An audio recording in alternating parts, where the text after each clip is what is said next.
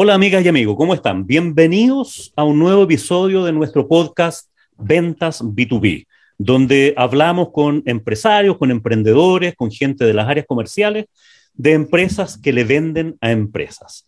Y hoy tenemos un nuevo tema de conversación y vamos a hablar acerca de ventas de servicios profesionales, venta de intangibles a empresas, cuando los clientes son empresas.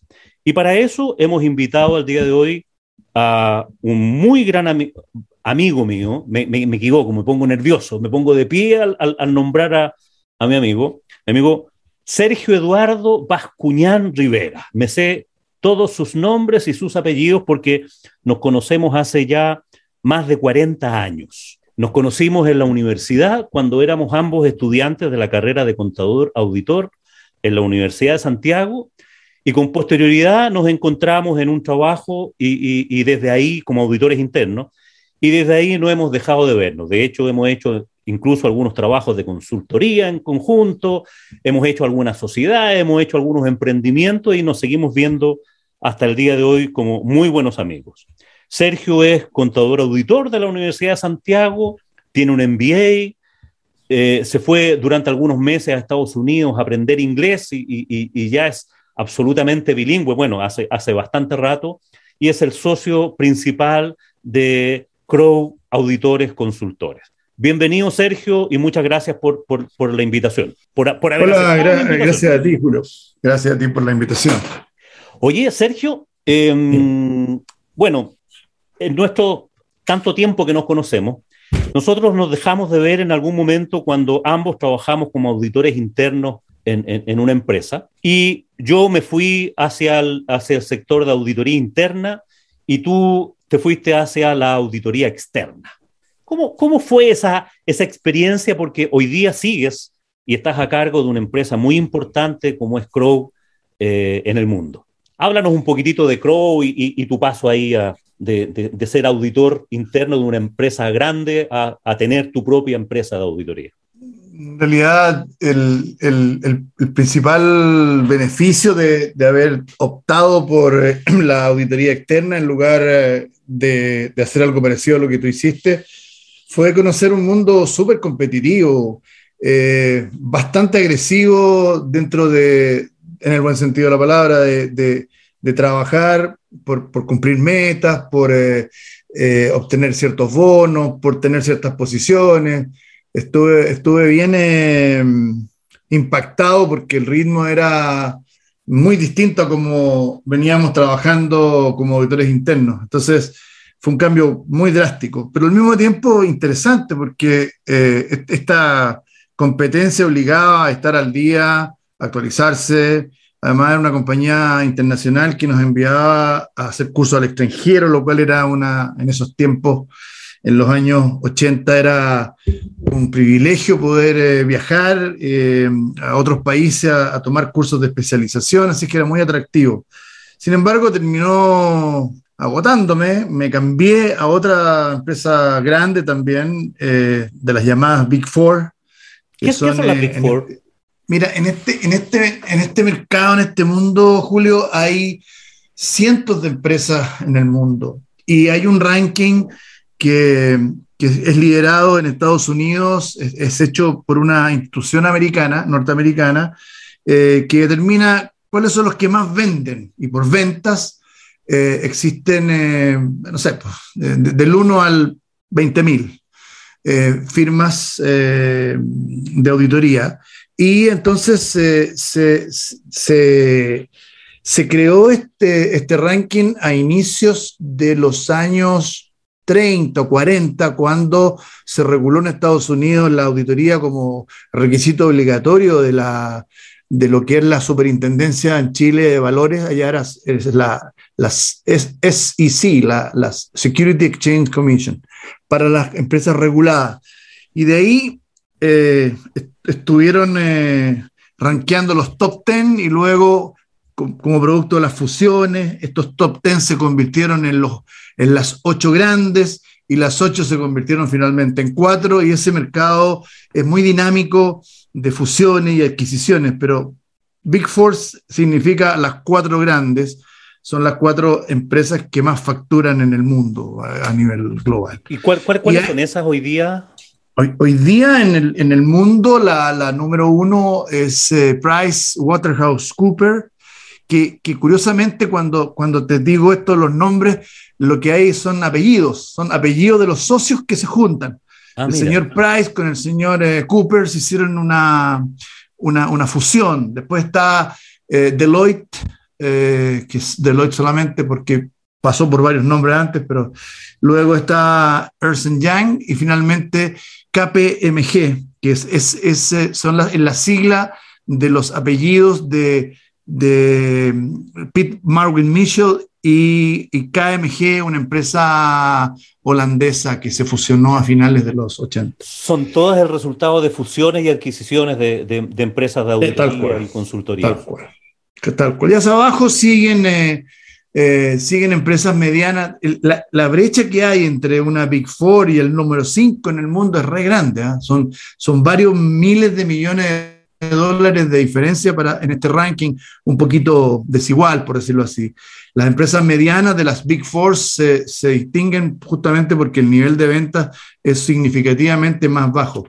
Es más, yo diría que, el, que las Big Four ocupan en promedio el 80% hacen el 80% de los servicios de auditoría del mundo. Y el, el, otro 20 se lo reparten, no sé, cientos de otras empresas internacionales. Oye, ¿y Crow en qué nivel está a nivel internacional, si se puede saber o, o se conoce? Sí, sí, claro, es una información pública. Somos octavos en esta, en esta, en este ranking. En este ranking.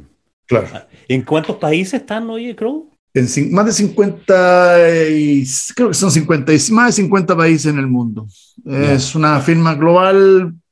Hay dos tipos de firmas, unas que son eh, filiales, como lo, lo, que es estas Big Four, que, que son eh, dueñas de cada una, de un pedacito de cada una de las firmas en el mundo, y hay las eh, llamadas redes de firmas independientes, que son la mayoría de las medianas. Nosotros somos parte de una de una red de firmas independientes, que significa que no somos legalmente propiedad de, de Crow eh, en Estados Unidos, pero somos, tenemos un acuerdo de trabajo conjunto. Es una suerte de comunidad. Oye, Sergio, ¿y, y qué, qué, beneficios tiene para ti y en tu, en tu oficina el ser parte de esta, de esta red, en este caso de Crow?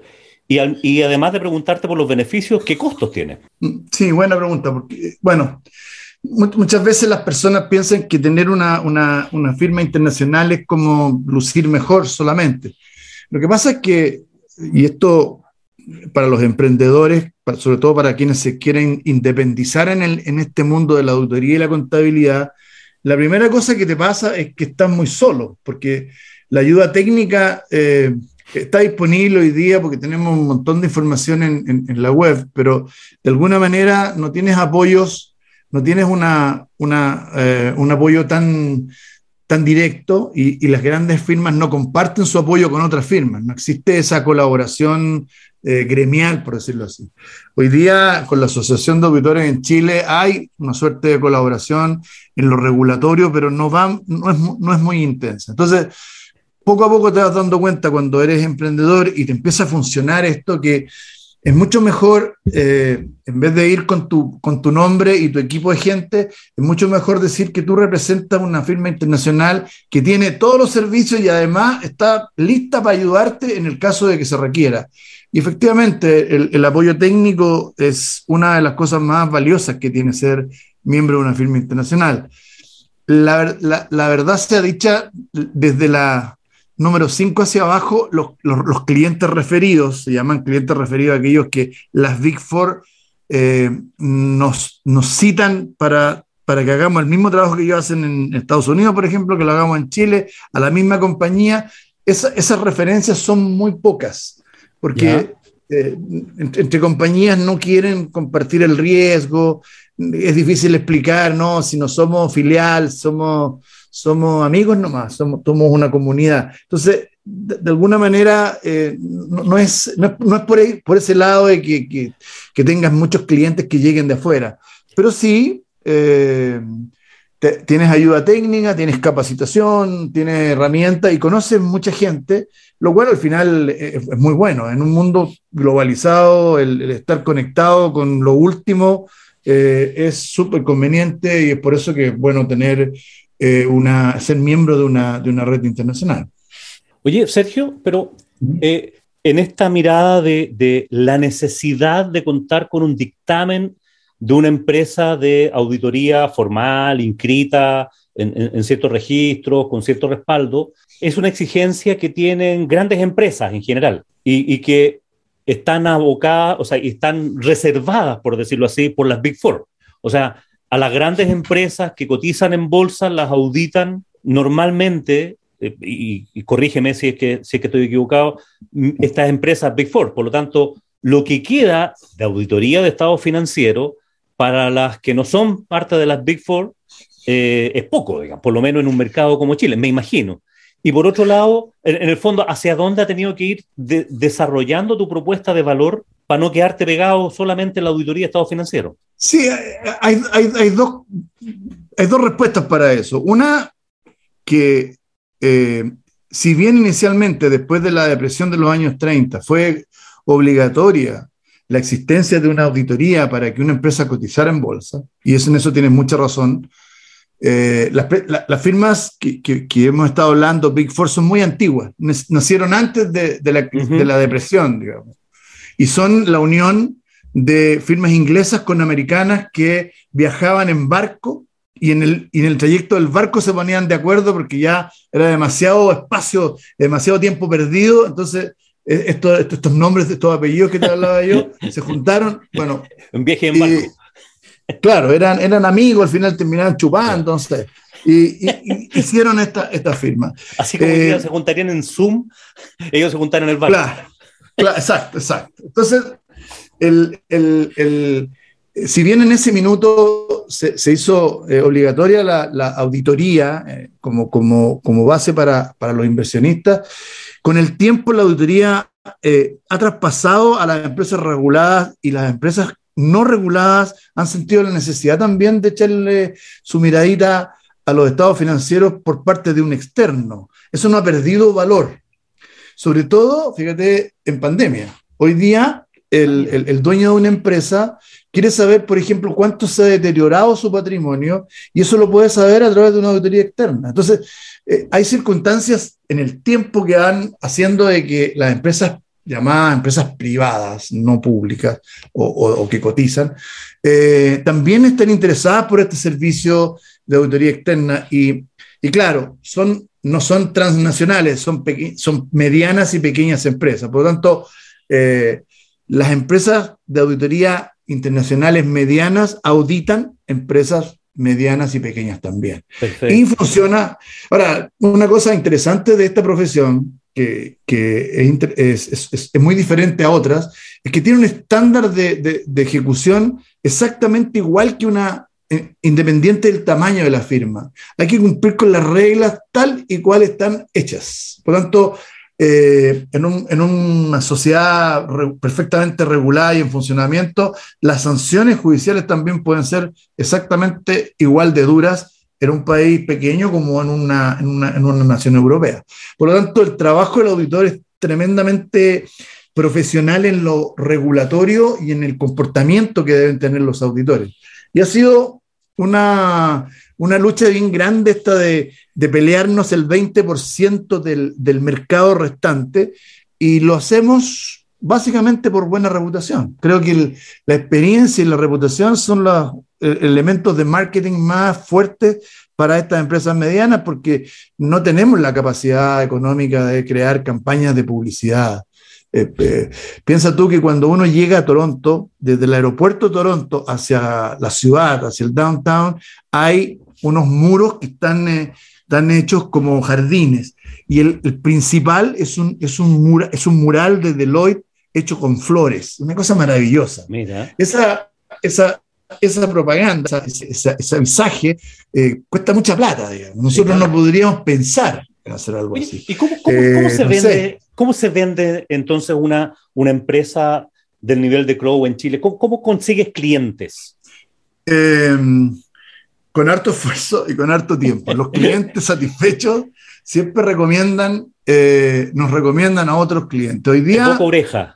Es, es, es, es, así, es así. Es, más que eso. Exactamente. Mira, por, por, mucho que uno trate de, de aparecer en, en, en, insertos, en publicaciones especiales que a veces tenían los periódicos cuando no eran digitales, y había unos suplementos tremendos, eh, donde uno tenía que pagar un... un donde salían publicados los estados financieros de las empresas. Con... Se publicaban. Eh, el primer, el primer eh, elemento de avisaje, hay que recordar que, dadas las regulaciones de, de los años, no sé, 80 y 90, no se podía hacer publicidad a las empresas auditoras, porque las ah, empresas auditoras eran como los notarios, o son como los notarios todavía. Y por lo tanto usaban la búsqueda personal, por ejemplo, para decir Price Waterhouse busca ingeniero y gerente general.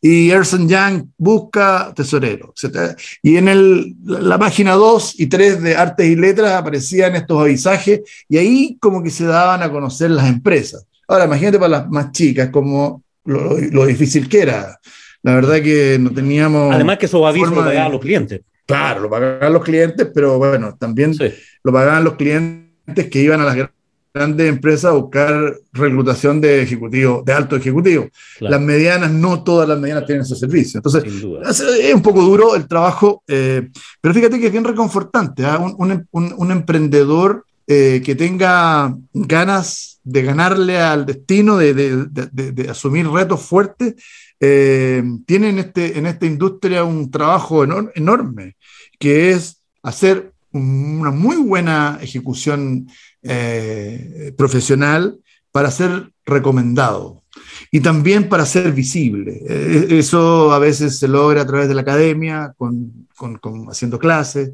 se logra también a través de algunas conferencias y actualmente en el mundo virtual se logra a través de seminarios y webinars que ah, tocan algunos temas.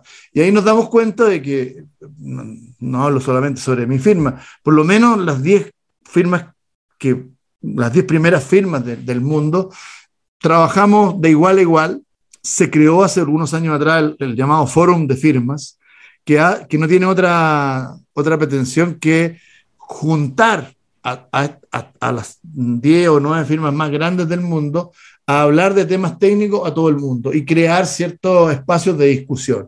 Esas son las ventanas que hay de, de, de, de publicidad de nuestros servicios. El resto es la buena o mala reputación que tú puedas tener los buenos o malos comentarios que recibas de los clientes. Eso define tu destino.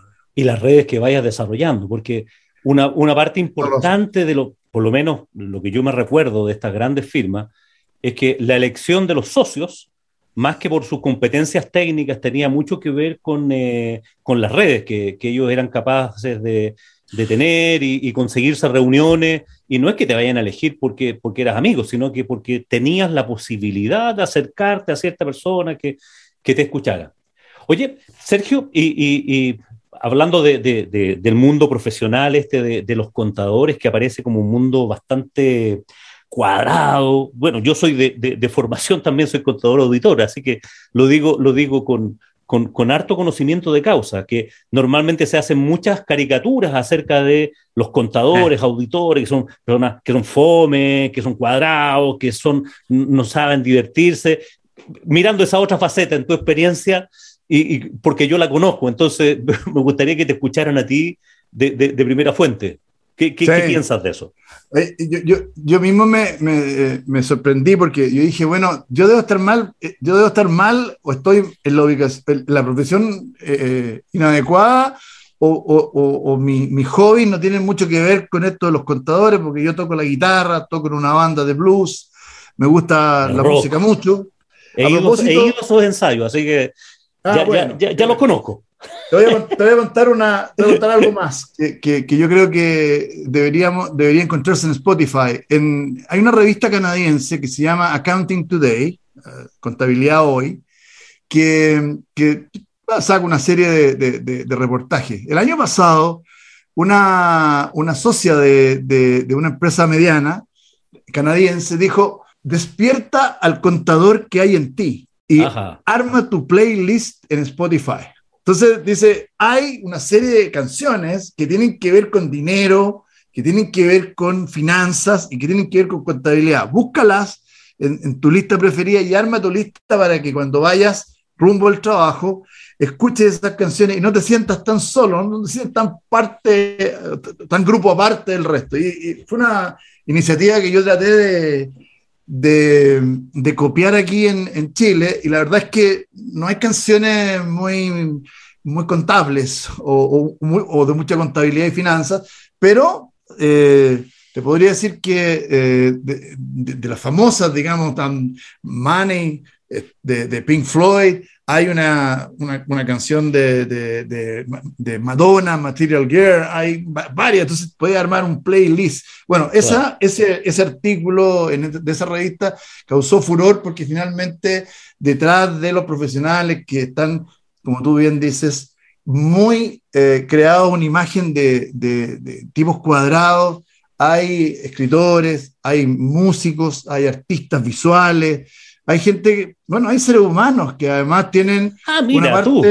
Gran descubrimiento. Hay seres humanos incluso. Sí, para, evitar los prejuicios, pues finalmente. no, y, despeinarse un poquitito, porque ah. quizás, quizás esta misma forma de enseñar en las universidades, en la misma, eh, cuando uno parte en estas empresas de auditores, normalmente a uno le, enseñan que tiene que ser demasiado correcto, apegado a las normas, vestirse con, corbata, con trajes grises, con, o sea, como muy em, extremadamente formal. Entonces, hay gente que se, queda pegado ahí, bueno, y esa es la caricatura, ¿no? Pero comparto plenamente contigo, digamos. O sea, Yo te, voy a contar otra anécdota que, puede ser interesante. Yo estudié teatro, entre otras cosas, y tenía amigos actores se hacía una obra en el Teatro Forum, ahí en Providencia, casi al llegar a Tobalaba. No sé si estará todavía en la Galería Forum, no sé si estará el teatro todavía. Pero eh, bueno, acompañé a esa, a esa, a esa compañía en, el montaje. Eh, tenía muy claro algunos personajes, así que si había algún problema yo los ayudaba. Yo estaba trabajando en una Big Four. Eh, se hizo el estreno y bueno, la primera cosa que pasó faltaron sillas y empecé a, a buscar sillas de, de, de, los, de las tiendas de alrededor para, para, este estreno que estaba siendo espectacularmente eh, concurrido. Y bueno, y, me, y percibí que dentro del público había un socio de Big Four. Ah, mira. Y la verdad es que, bueno, dije yo, ah, le gusta el teatro, y me fui. Pero él te conocía o no? Él no te conocía, digo. ¿Tú, tú lo conocías a él? yo, lo, yo, yo, lo pude ver dentro del público, él no me vio en ese momento. Pero ocurrió algo en la obra que obligó a que yo saliera a decir un par de cosas. ¿Ya? Y me salió bastante bien. Eh, era personaje secundario, como el que entrega una carta en una, en una obra. Y, pero ahí el tipo me vio, y yo me di cuenta que me vio, porque además la sala de teatro de, de Fórum era chiquitita. Chiquita. Y yo pensá, pensé después de, de ese, bueno, lo pasamos súper bien, celebramos, qué sé yo, la inauguración, fue un éxito. Pero lo primero que pensé, dije yo, el lunes me llega, el lunes me echan de la Expo. ¿Ya? Y me encontré con este socio en los pasillos el día lunes, me dije, qué bien, qué bien que seas actor, te felicito. Y ahí me di cuenta que en realidad el prejuicio es absolutamente imaginario, porque finalmente este gringo era, era una persona escocesa un socio escocés que estaba aquí hace muchos años.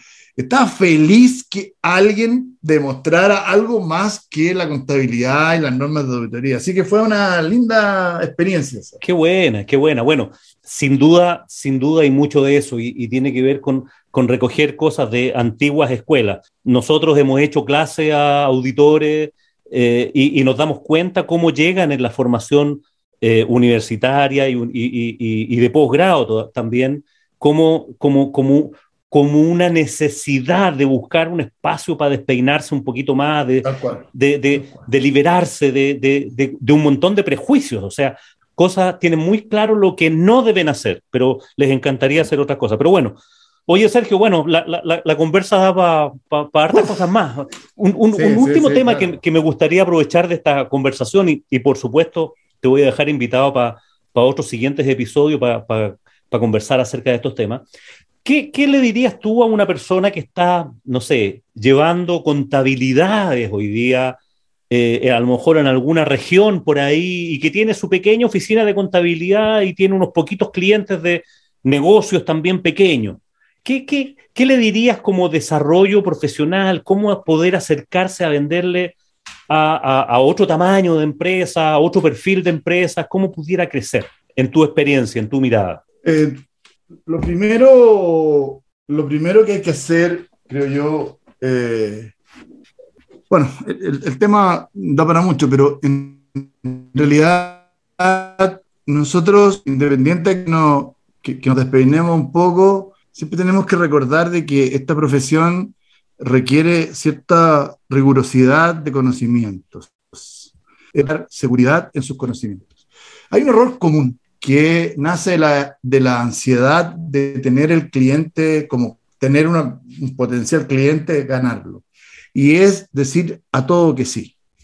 Decir que sí lo sé hacer, decir que realmente sí, yo conozco mucho eso. Y finalmente, el que está entrevistando, que generalmente es un la persona con experiencia, se va dando cuenta de que no es tan cierto. Entonces, hay que tener una, una honestidad acorde. Cuando uno parte, generalmente lo que, lo que uno tiene que demostrar son las ganas de demostrar que puede hacer las cosas. No demostrar una experiencia que no tiene. Yo creo que es un error, es un error terrible el, el hacer creerle a un potencial cliente que uno sabe. De es sobrevenderse. Porque sabe todo el, el, sobrevender. Yo creo que ese es como el consejo más.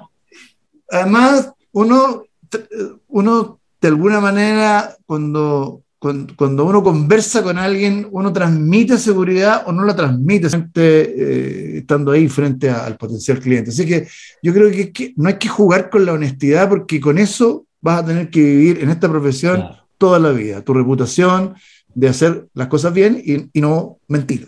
Eso es básico. Súper, súper, súper bueno. Y quizás un, par de cositas más que le pudiéramos agregar a eso que dices tú, que tiene que ver con la, con la competencia técnica y el, y el, y el hacerse un proveedor confiable, tiene que ver con, con, esta crítica que yo les hago a la gente que lleva contabilidades y que se quedan ahí, se queda con el mínimo que le pide el cliente, que no sé, pagar impuestos todos los meses, pero pudiera ayudarlo, pudiera asesorarlo, acompañarlo por el mismo precio eh, pero entregar un poquitito más de valor. Eh, ¿Por qué no pasa eso? ¿Por qué se queda normalmente esto muy en la declaración de impuestos?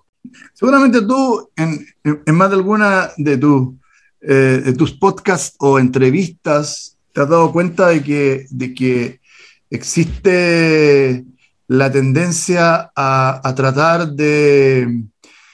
Has hablado seguramente de la zona de confort, de que cuando tú ya sabes lo que tienes que hacer, lo sigues haciendo así y te vas tranquilo para la casa. ¿okay? Eh, esta profesión es súper dinámica. Eh, hay un ejemplo súper concreto. las normas contables han cambiado hace algunos años. Ya no son lo que eran antes, que eran pequeños manifiestos que tenías que seguir al pie de la letra y ahí estaban metidos en una biblioteca. Hoy día las normas internacionales de contabilidad requieren la revisión periódica. De hecho, se van incorporando nuevas normas. Si, si, los contadores de hoy piensan hacer, si, alguna, gente joven desea hacer un emprendimiento y cree que ya lo sabe todo, la mala noticia es que está empezando a conocer mm, muchas cosas. Entonces, no hay espacio para quedarse en esa zona de confort. Ahora, hay que tener cuidado entre ser creativos y proactivos respecto de ofrecer cosas que están un poco al borde de lo legal. Por ejemplo, un contador. Un contador eh, no tiene que alentar eh, la esperanza de que su cliente va a pagar menos impuestos. No tiene que hacerlo ni explícita ni, ni implícitamente.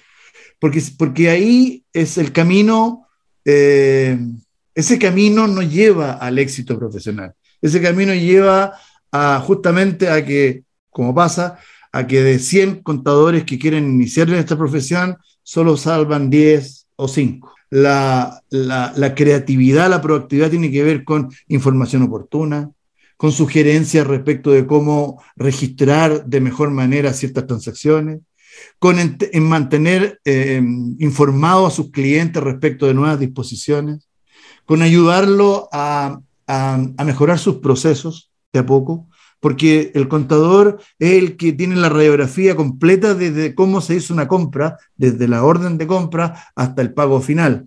Y cuando hay alguna alteración que genera problemas en la operación de un negocio, el contador tiene la capacidad de darse cuenta. Y muy, muy, pocas, muy pocas veces los contadores hacen esas colaboraciones. Creo que ese es el camino, más que el camino de saber todo. Etc. Sí, no, buenísimo. Y este, y este asunto de, de caer en la ilegalidad por ganarse un cliente, por, claro, claramente no va por... Es como, es como que un vendedor aceptara coima, o sea, para, para vender su producto, tiene, tiene la misma lógica. Claro, puedes ganar en, en, el corto plazo, pero en el largo plazo no, no vas a dormir tranquilo y no, no es aconsejable. Así es. Bien, amigo, oye, ha sido una, una conversación súper entretenida, demasiado entretenida, llevamos más tiempo del que ¿Ah, habíamos pensado al principio. Bueno, nos pasa con Sergio que nos juntamos, bueno, antes nos juntábamos más seguido a, almorzar, pero eran, eran almuerzos, además de regados, con, con, temas infinitos, así nosotros decimos tema 845 y, y, hablamos de lo, del humano y de lo divino. Esperamos seguir eh, teniéndote como invitado, Sergio, porque creo que tienes mucho que, que, aportarnos a, a lo que estamos en el mundo B2B, viendo cómo vendemos, cómo hacemos negocios cuando se trata de, de que el comprador final no es el que, el, que, el que lo usa, sino más bien el que decide por cuenta de otros. El, gerente de finanzas que compra un servicio de consultoría, de auditoría, está pensando no en su satisfacción personal, como sería comprarse una bebida o una zapatilla, sino que está pensando en cómo cumple con sus KPI, cómo cumple con sus obligaciones, cómo cumple con, su, con sus responsabilidades. Sergio, ¿dónde, dónde te podemos ubicar? perdón. Al margen, no, primero agradecerte, agradecer la oportunidad, felicitarte además porque he sabido de, de, cómo han sido recibidos, lo bien que han sido recibidos tus podcasts anteriores y el aporte que da la experiencia y tu interés porque hagamos las cosas bien. Eh, nosotros estamos, tenemos domicilio conocido crow.cl eh, encantado, hay, hay información, hay algún artículo, etcétera, encantado. Se, escribe, se escribe Crowway, para lo que no, no, no, no sí, c w e Sí, sí, muchas gracias por, por, por la invitación. No, encantado, Sergio. Y, y, a todos aquellos que están del otro lado, gracias una vez más por, por escucharnos, por, por mantenerse ahí y que tengan una muy buena semana y por supuesto que tengan muy buenas ventas.